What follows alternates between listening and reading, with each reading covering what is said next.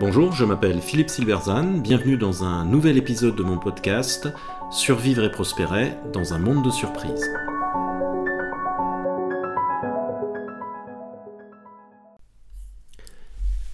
Construire l'organisation pour l'incertitude, le modèle de leadership de l'armée allemande d'avant-guerre.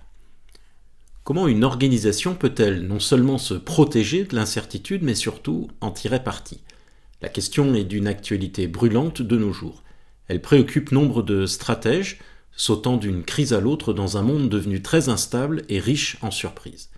Une source d'inspiration peut être inattendue, et l'armée allemande qui a construit à partir de la fin du XIXe siècle un modèle très puissant pour former ses soldats à faire face à l'inattendu. Alors pourquoi la France a-t-elle été défaite en 1940 Le sujet n'a pas fini d'alimenter les réflexions, mais dans son ouvrage L'étrange défaite, écrit dans les semaines qui ont suivi la débâcle mais publié après la guerre, l'historien Marc Bloch estime que la victoire allemande a avant tout été intellectuelle. Contrairement à une idée très ancrée, elle n'est en effet pas due à la supériorité technologique. L'image d'une armée allemande ultramoderne et motorisée est surtout le produit de la propagande par des images bien choisies. La réalité est que cette armée utilisait encore largement les chevaux, plus de 2 millions durant le conflit. Les armées alliées, françaises et anglaises notamment, n'étaient pas du tout inférieures sur le plan technologique. Le succès de 1940 est en fait largement dû à une stratégie audacieuse et surtout au modèle de leadership de la Wehrmacht. En substance, et comme le remarque Ernest May dans son ouvrage Strange Victory sur la conquête de la France par Hitler, le processus de jugement par l'exécutif allemand, c'est-à-dire la façon dont il prenait ses décisions, a fonctionné de bien meilleure manière que celui des Alliés. Un processus que Bloch qualifie de méthodique opportunisme. Les Allemands, écrit-il, croyaient à l'action et à l'imprévu. Ils pensaient en effet que la clé pour gagner était d'agir mentalement plus rapidement que leurs ennemis. Alors par plus rapidement, les Allemands entendaient non seulement la vitesse physique brute, mais aussi le fait de prendre de meilleures décisions. Et les deux sont liés, de meilleures décisions prises en temps opportun se traduisent par une meilleure vitesse physique par rapport à l'ennemi. En substance, les Allemands ont développé un modèle liant l'apprentissage et l'action basée sur une boucle répétée. Alors en quoi consiste ce méthodique opportunisme? Eh bien, May explique que la décision en incertitude consiste à se poser trois questions. Que se passe-t-il? Qu'est-ce que ça implique? Et que pouvons-nous faire? Il s'agit d'un jugement plus que d'un calcul, car en incertitude, le fameux brouillard de la guerre, l'information est très limitée et ambiguë, voire fausse. Ces trois questions doivent être posées en boucle, encore et encore, jusqu'à ce qu'émerge une solution originale et réalisable. On reconnaît ici la posture entrepreneuriale de l'effectuation qui demande que puis-je faire maintenant avec ce que j'ai sous la main maintenant, appliquée pourtant dans un contexte très différent. Face à l'incertitude et à la rapidité du développement des situations, le décideur a en effet deux enjeux. Alors d'abord garder une certaine maîtrise de l'action et ne pas se laisser dépasser, c'est la partie plutôt défensive, mais surtout autant que possible tirer parti des opportunités qui se présentent dans le tourbillon de ces événements. C'est en cela que le méthodique opportunisme est très utile. Il est construit sur des principes forts mais laisse une large place à l'autonomie. Il est opportuniste mais repose sur une méthode.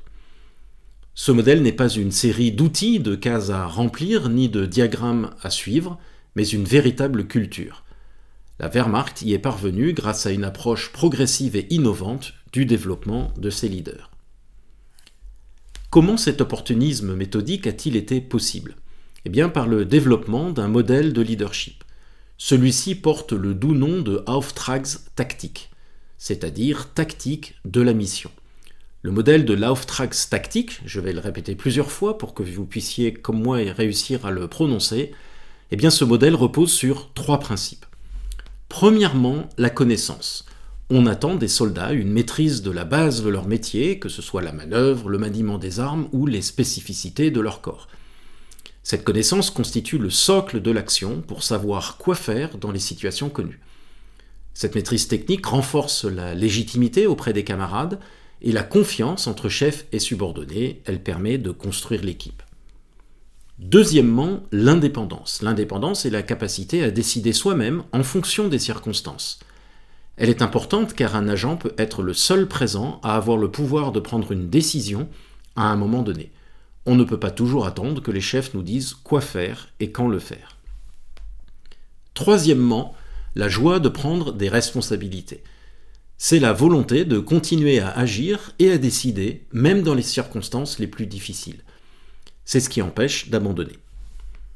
Ce modèle de leadership exige, une maîtrise du connu par l'expertise et définit une posture pour réagir face à l'inconnu, avec l'indépendance et la prise de responsabilité.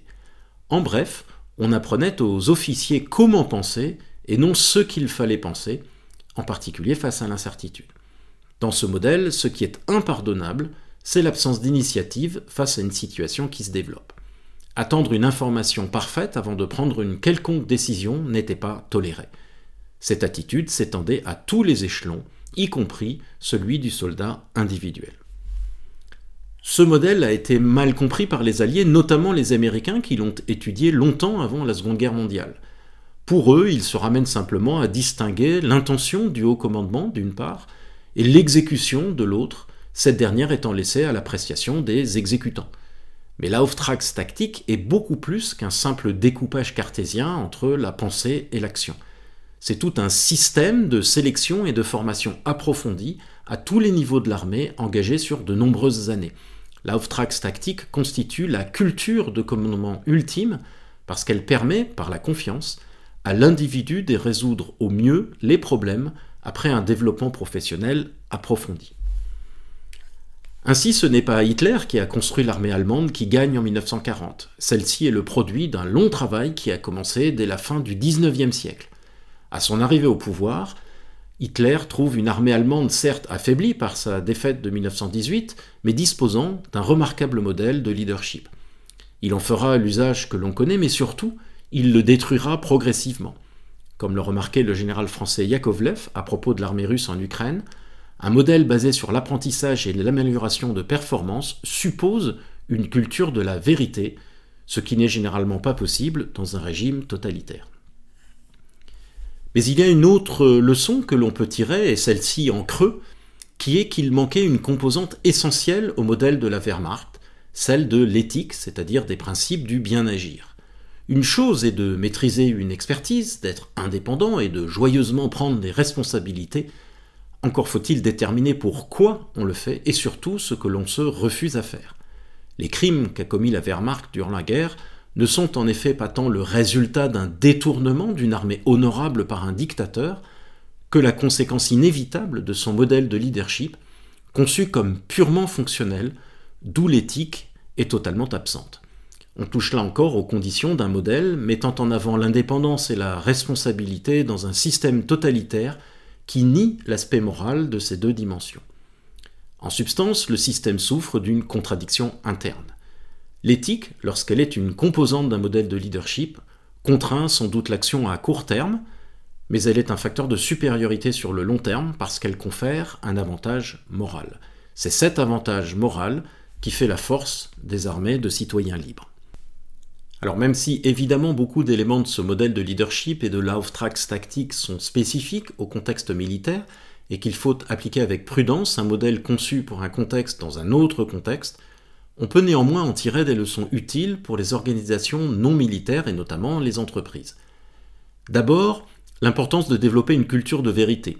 Ensuite, une compréhension que les connaissances techniques et notamment des outils et des méthodes s'appliquent au monde connu mais sont limitées au-delà. Et enfin, une confiance en l'autonomie et l'initiative du terrain pour ce qui relève de l'inconnu.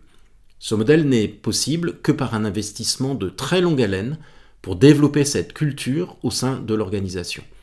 En faisant de chaque individu un leader à son niveau, il va à rebours de la pensée dominante actuelle qui tente à réserver les qualités de leadership aux seuls dirigeants de l'organisation et qui, de ce fait, reste ancré dans une opposition décideur-exécutant qui rend l'organisation fragile face à l'incertitude. Merci de votre attention, vous pouvez retrouver cette chronique et bien d'autres sur mon blog www.philippe-silberzan.com. À bientôt.